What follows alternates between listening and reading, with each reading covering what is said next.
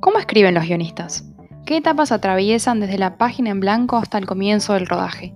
¿Cómo trabajan durante la escritura? Estás por escuchar un nuevo episodio de La Cocina del Guión, donde escritores audiovisuales nos comparten sus experiencias y procesos creativos. Te damos la bienvenida al mundo de la narración audiovisual. Te damos la bienvenida a La Cocina del Guión.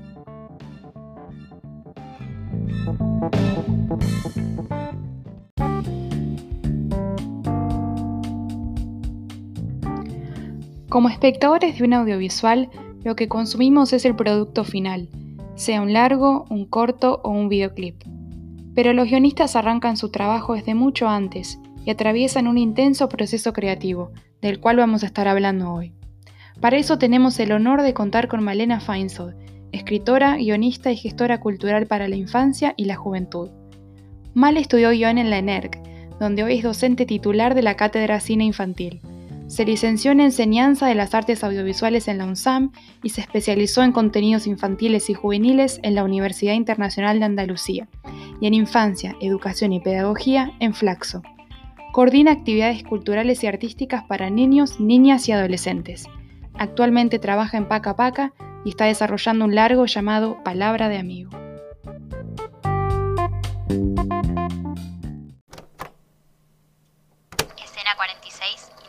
Comedor Casa Julián, noche. Julián y Sofía cocinan milanesas. Sofía las pasa por la mezcla de huevo y leche. Julián las empana. Julián, me da asco esto, mamá. Sofía, ¿querés milanesas o no querés milanesas? Julián asiente. Sofía, entonces a no quejarse. Julián retoma su tarea. Julián, ¿alguna vez hiciste algo y después te arrepentiste? Sofía, muchas. Julián, ¿y qué hiciste después? Sofía, mm, no sé, pedí perdón por Julián, por nada. Cambia de tema. Hola, Male. Hola, Lu. ¿Cómo estás? Muy bien. Muchas gracias por, tu tiempo y por, por atenderme y por sumarte a esta aventura. Al revés, a vos gracias por invitarme y me parece una hermosa aventura. Así que allá vamos. Genial.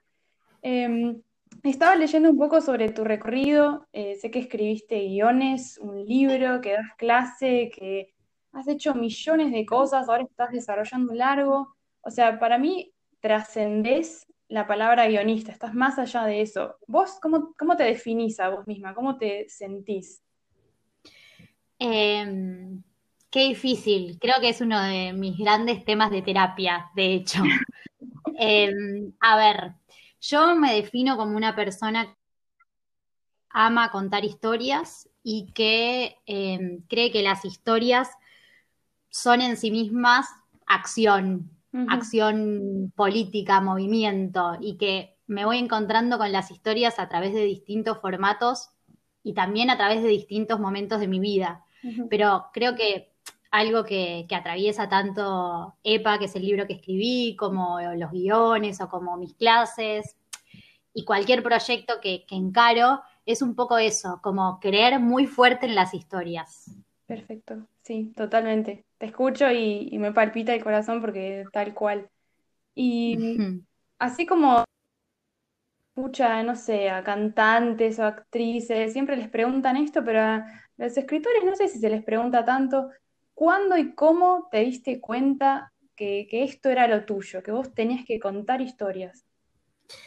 Em, tengo un recuerdo que a esta altura supongo que es un poco recuerdo y un poco construcción del primer cuento que escribí.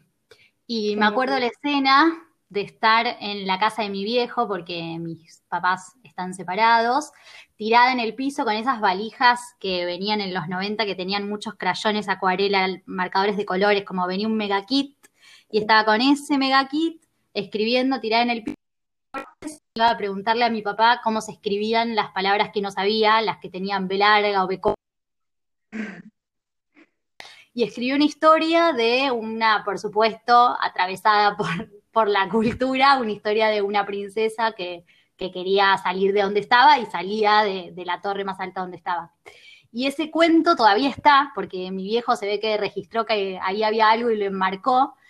Y hermoso. Sí, sí, y es, es, muy hermoso porque está escrito sin separación entre palabras. Todavía no había descubierto que las palabras se escribían separadas. Eh, y creo que un poco ahí empezó, como creo que, desde ahí no paré. De una, genial, magnífico. Me encantaría poder acceder a, ese cuento, es, muy lindo. A mí también, ahora que lo decís, me, pasaba también eso de ser, ser niña y estar escribiendo cuentos así con las herramientas que uno tiene y, esa necesidad de necesitar contar. Y como decías antes, también poder experimentar eso no solo desde un guion, sino desde muchísimas áreas. Incluso el cine lo que tiene un poco es eso, que todos son autores, así como el DF narra con la luz, eh, la directora de arte narra con las texturas y la ropa y el vestuario y cómo arma el set, todos un poco estamos ayudando a contar la historia.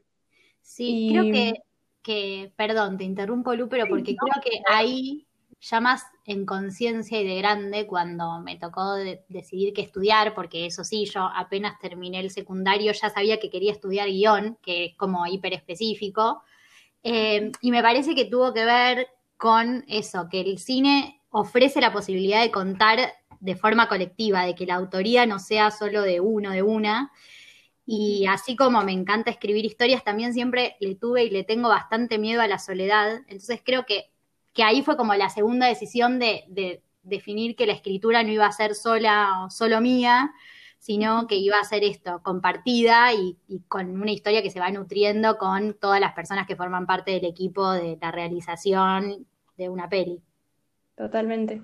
Y también, ahora que lo mencionás, pienso, bueno, esto pasa en la literatura, pero en el cine también, que esa lectura se completa una vez que, que alguien ve esa peli, porque yo puedo escribir un guion y lo encajono y bueno, la historia como que se pone flaquitita hasta que desaparece y la olvidamos, pero cuando una peli se, se filma, se proyecta y un espectador, espectadora lo ve, ahí se termina el círculo de la lectura y esa persona también le pone un poquito, ¿no? De, de su interpretación a esta historia.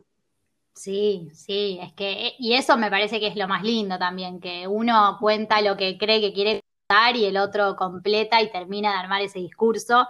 Y el guion tiene algo que es que hay bastante, bueno, en, en, general sucede esto, pero en el cine es muy claro que hay mucho tiempo entre que una empieza a escribir la historia, ese guion termina y después se filma y podés verlo. El proceso es enorme. Entonces, cuando te volvés a encontrar, que creo que es una de las grandes gimnasias de, los guionistas, las guionistas, el como aprender eso de soltar una obra que es obra en sí misma, pero que se transforma en otra cosa después. Eh, y ni hablar de cuando eso llega al, público, que es una de las cosas que a mí me, eh, le envidio por momentos al teatro, que en el teatro tenés en el momento lo, que el otro le está pasando. En cambio, en el cine o en la literatura, en general eso lo ves después. Desde mi cumple que no comíamos milanesas. Sofía, a ver si nos trae suerte y cambiamos la racha de una vez. Julián se queda pensativo unos instantes. Julián, ¿cuándo se va a llevar los libros, papá? Sofía, me encantaría saberlo. Últimamente, con él no se sabe nada. Que tuvo que cerrar la librería se volvió raro. Sofía baja la mirada. Sí, tengo entendido que estás en el medio de un proceso, desarrollando un largometraje, ¿verdad? Así es. ¿Nos podrías adelantar algo de esa historia? Sí, claro. La historia se llama Palabra de Amigo y es un coming of age, una historia de crecimiento de un niño que se llama Julián, al que lo encontramos justo en el momento en el que está por entrar a la escuela secundaria, hablando del miedo al crecimiento, a la soledad. Em, y está por arrancar la secundaria junto con su mejor amigo y por un accidente su mejor amigo no puede arrancar y él tiene que arrancar solo, sin nadie conocido. Y lo acompañamos un poco en, en esa aventura y en lo que a él le va pasando y lo que a él le va pasando cuando la historia, lo que le sucede no es como él lo imaginó, eh, y empieza como a inventar una versión propia de los hechos. Hermoso. Y, ¿cómo, surgió esta idea, este interés por, por justo ese momento que es tan particular, saltar de la primaria a la secundaria y así solo? Uf. Eh, mira, mirándolo desde ahora, creo que surgió de varias cosas. Una es que en esta dificultad de definición hubo un momento en el que enseñé cine en una primaria. Y le daba clase a chicos y chicas de sexto y séptimo. Era una escuela muy copada que una de las materias de la currícula era cine. Y los acompañé ahí en ese tramo y me pareció espectacular todo lo que les pasaba, porque no les entraba en el cuerpo. Mi sensación era esa, que había algo ahí que no paraba y que era como un Big Bang adentro. Y al mismo tiempo también eh, se cruzó eso que yo veía en los chicos y las chicas con mi, camino más como estudiante y como investigadora, viendo qué se hacía para chicos y para chicas y descubriendo que por ahí para esa edad tan específica no hay tanto contenido hecho en nuestro país que narre nuestra cultura de este momento. Como que las referencias de eso son en general de otros países y más noventosas, ochentosas, como que relatan otras, eh, otras pubertades. Entonces creo que esas dos cosas se combinaron y, y salió salió, salió y bueno, como esto que decíamos, escribir un largo es un proceso largo. Eh, sí, sí. Y rescato dos cosas que mencionaste recién. Una que, me llama la atención y me gusta, que no decís la pubertad o la infancia, sino las pubertades y las infancias. ¿Por, ¿por qué es eso? Eh, bueno, eso tiene que ver con una mirada más bien política sobre las infancias y las adolescencias, que es que a mi entender existen tantos niños, niñas y adolescentes como habitan nuestra tierra, cada manera de transitar la infancia la adolescencia es única, eh, y muchas veces eh, caemos en esta idea de querer encasillar y tomar una única forma de infancia y hablarle a una infancia universal y creo que en realidad la riqueza está en poder pensar, bueno, cómo hablar de infancias particulares para que todas las infancias puedan escucharlo, ¿no? Total, total. Hermoso, ¿no? No puedo esperar a que, a que ya pueda ver esa peli o, leer ese largo, fantástico. Ojalá, ojalá estamos así en plena etapa de laboratorios y reescrituras. Pero sí, es, muy necesario. Ah, y ahí venía lo otro que te quería preguntar.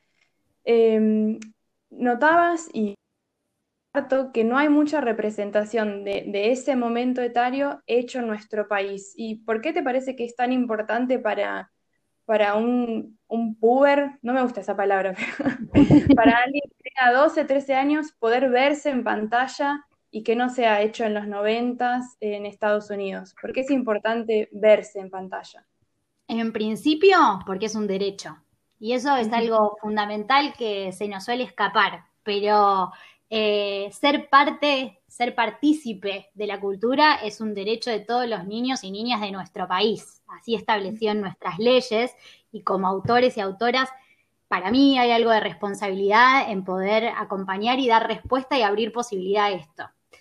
Y después, eh, más en, por ahí como en las experiencias, em, la representación es fundamental para todos, para todas, porque al verse uno entiende que hay otros, otras a las que les pasan cosas parecidas y en el momento de eso, de los 11, 12 años, donde todo el mundo cambia, eso es fundamental porque pasan cosas para las que no tenemos referencia, que es algo que sucede más en la infancia y en la adolescencia que en la adultez. Nos pasan cosas y no tenemos referencias con qué medirlo, no tenemos palabras a veces para ponerle o para eh, decodificar qué es eso que nos está sucediendo. Entonces, más que nunca es importante poder poner en pantalla, poder acompañar y mostrar que hay un montón de chicos y chicas que les pasan cosas similares y también distintas, que hay posibles caminos a resolver o a transitar esas situaciones y que también tienen un lugar, porque algo que, también nos pasa es que solemos pensar las infancias y las adolescencias por fuera de la sociedad. Es como, bueno, ah, está la sociedad y también hay niñes y también hay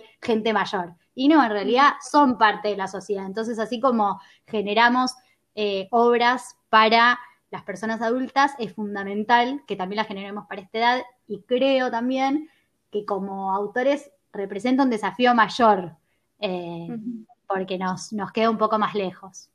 Totalmente. Hermoso, ¿no? Em, se me pone la piel de gallina escucharte, sos, sos muy genia.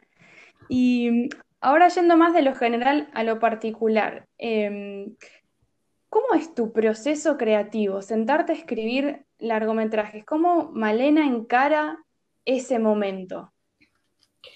Bueno, yo eh, hay algo importante que es que soy bastante estructurada y metódica.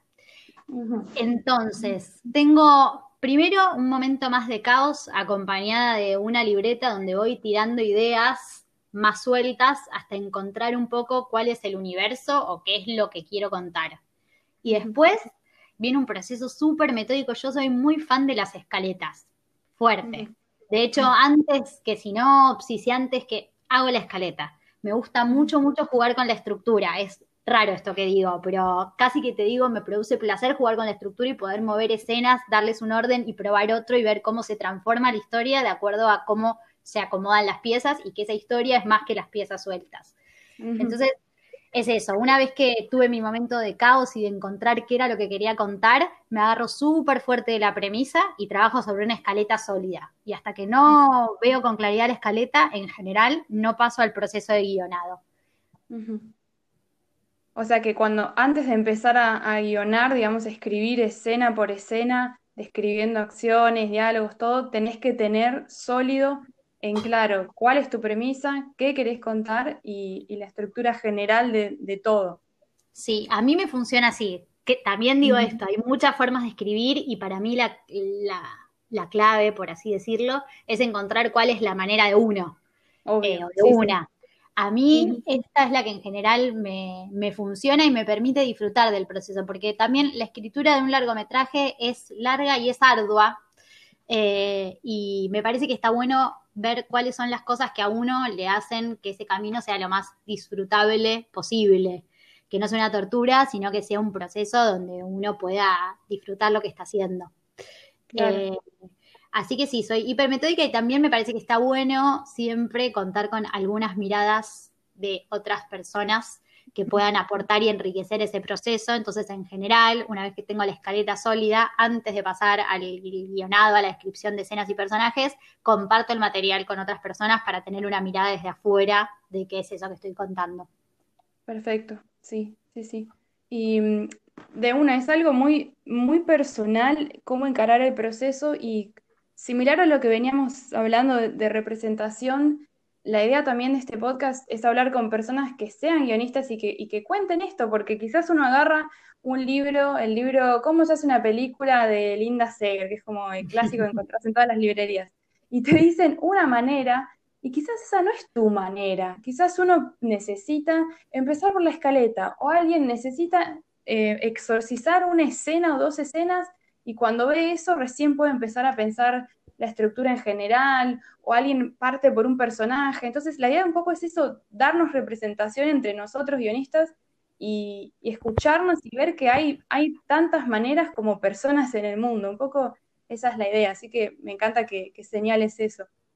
Sí, este, totalmente, y también a veces hay formas que nos sirven en un momento y en otro momento dejan de servirnos, como que también hay algo de eso, ¿no? A su mamá sin comprender del todo. Al ver su rostro entristecido, cambia de tema con picardía. Julián, soy la mano empanada y estoy a 20 centímetros de tu cara. Julián acerca su mano a la cara de su mamá. Sofía, ni se te ocurra. Julián acerca aún más la mano a la cara de su mamá. Julián, soy la mano empanada y estoy a 10 centímetros de tu cara. Sofía se echa hacia atrás, Julián se acerca todavía más. Soy la mano empanada y estoy muy cerca de tu casa. Sofía y Julián corren alrededor del living esquilando pilas de libros. Caen en el sillón. Julián ensucia la cara de su mamá. Ambos ríen. Las risas van bajando y Sofía pasa su mano por el rostro de su hijo. Esta pregunta, si me la hicieran a mí, no sé qué diría, pero bueno, por suerte yo la hago, no la tengo que responder. ¿Qué es lo más difícil de escribir para vos? Eh, es verdad que es una pregunta difícil. Eh, a ver, ¿qué es lo más difícil de escribir? Creo que lo más difícil de escribir es poder correrme de la mirada ajena y concentrarme simplemente en el proceso de escritura. A veces me pasa que, que mido mucho lo que estoy escribiendo con lo que después va a pasar en el afuera y eso me traba un poco. Entonces creo que, es eso y después otra cosa que a veces me cuesta y que ya me voy como encontrando mis técnicas para ayudarme es que soy ansiosa y muchas veces es como, bueno, dale, dale, quiero llegar al final, quiero, quiero, ir ya. Entonces, a veces me pasa que también es como, bueno, escribo el final en, también en, la libretita para saber que ya está, hasta ahí voy a llegar, ahora puedo transitar el proceso. Me encanta, me encanta eso. O sea que em, esa libretita, ese papel y lapicero, lápiz, cumple un rol fundamental de poner, poder hacerlo físico incluso, porque no es solo tipear en una compu, sino también escribirlo a mano, forma parte de, de todo este recorrido. Sí, total, y te digo, siempre los momentos de más creatividad, digamos, donde no está tan en juego la técnica de guionar, sino donde es encontrar la historia o más ambullirse en eso, suele ser en papel, en papel y con lapiceras de colores y en una hoja que me guste o le encuentre sentido por alguna razón, como que me agarra ahí un fetichismo. Fantástico, me encanta. ¿Y mm, para, para qué escribir? ¿Para qué crees que, que la gente escribe? ¿Qué, se puede lograr con la escritura, ya sea de un guion, de un libro o, de lo que sea que uno escriba? ¿Un poema? Em, bueno, un poco lo que hablábamos antes, para mí la palabra es acción. Entonces, en algún punto puede lograr un montón de cosas. La palabra es política, no, no está vacía la palabra, nunca, por más que queramos vaciarla, la palabra tiene contenido, simboliza. Em, y yo escribo, o sea, digo, escribo en muchos sentidos y en muchas dimensiones. Escribo para como una actividad económica, porque es lo que me da sustento y me permite sostener mi cotidiano económicamente. Escribo para simbolizar cosas que me pasan o cosas que les pasan a otros y escribo para transformar, porque creo que la palabra transforma y que las historias nos transforman y nos hacen ser quienes somos, como la palabra y las historias son parte fundamental de, ser humano, de ser humanas. Totalmente, totalmente. Sí, sí, sí, totalmente de acuerdo. Y, para, y me parece, antes de, seguir, me parece que todas las formas son válidas también, ¿no? Porque a veces es como nos agarra el romanticismo de, bueno, yo solo quiero escribir para expresarme, no sé qué, y bueno, hay momentos donde uno escribe más porque necesita ganar la guita, hay momentos donde uno escribe porque necesita contar una historia, hay momentos donde uno escribe porque siente que eso que va a escribir va a poder transformar otra situación, como todos los para qué son válidos y para uno una tiene sentido. Absolutamente. Bueno, un poco como decíamos, eh, como el método y el proceso es lo que a uno le está funcionando en ese momento y puede cambiar con el tiempo, con el día, con el segundo, pero mientras vos lo sientas correcto, es correcto. Tal cual. Y somos un hermoso libro de autoayuda, Lu, hoy. y como última pregunta, quería invitarte a dejarle un consejo a aquellas personas que están por comenzar la escritura de un largometraje? ¿Qué, consejo les podés, les dar? Em, el primer consejo que se me ocurre es que se apasionen, que encuentren en esa historia o en ese proceso algo que los mueva, porque el proceso es largo y si no hay algo que mueva es muy difícil sostenerlo. Y lo mismo que decíamos recién, eso que mueva puede ser la historia, el personaje, lo que quiero decir, lo que voy a cobrar, no importa, pero algo que mueva, que apasione, que, encienda, y mejor si tiene que ver con uno. Eh, un segundo consejo puede ser como tratarse con amor durante el proceso, porque hay tropezones, porque hay momentos donde las escenas no salen, porque hay momentos donde creemos que se entiende bárbaro y no se entiende nada. Eh, y hay que tratarse con amor y confiar y entender que uno eh, está dando lo mejor de uno en el momento que lo está haciendo y que seguramente va a tener transformaciones, pero, pero ser amoroso, amorosa con uno en el proceso y después también saber cuándo soltar, porque esa es la otra que nos puede pasar, quedarnos apegados intentando encontrar el final perfecto o la escena perfecta y en algún momento hay que soltar y abrir, abrir a que otros puedan leer, abrir a a que otros, incluso eh, expertos en el tema o no, ver qué pasa con eso, dejarlo que, esté vivo. Absolutamente. Bueno, me, resuenan un, montón estos consejos y te vuelvo a agradecer infinitamente por, por concederme esto, valiosísimo. Sos muy genia, Vale, y, te deseo lo mejor con, con palabra de amigo y con todo. La verdad es que sos una autora fantástica y es un placer poder, poder haber compartido esta charla con vos. Para mí también es un placer esta charla. Eh, en, Viste que en el cotidiano como que uno a veces no se detiene a pensar todas estas cosas eh, mm. y en esta redefinición permanente me parece que generar espacios donde encontrarse a charlar de esto desde un lugar súper sincero, sensible y sin necesidad de, sin presunciones, eh, está buenísimo. Así que gracias por este espacio y me parece que está buenísimo. Eh, nada, eso, seguir expandiéndolo y que podamos encontrarnos guionistas a través de las voces.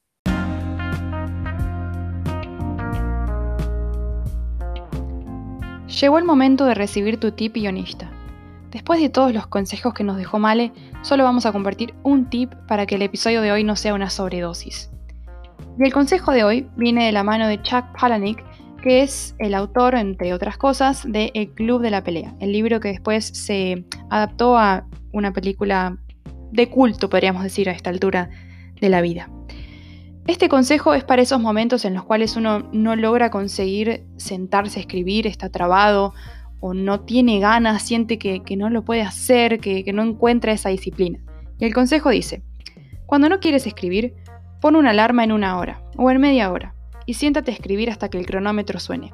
Si todavía odias escribir, eres libre en una hora, pero normalmente, para cuando suene la alarma, estarás tan involucrada en tu trabajo, disfrutándolo tanto, que seguirás adelante.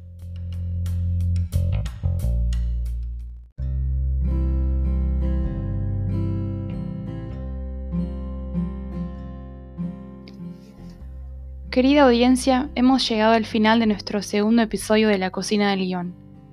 En cine.ar pueden ver Amalia y Eduardo, cuyo guion fue escrito por Male Feinsod, con quien tuvimos el honor y el agrado de charlar sobre proceso creativo, entre tantas otras cosas.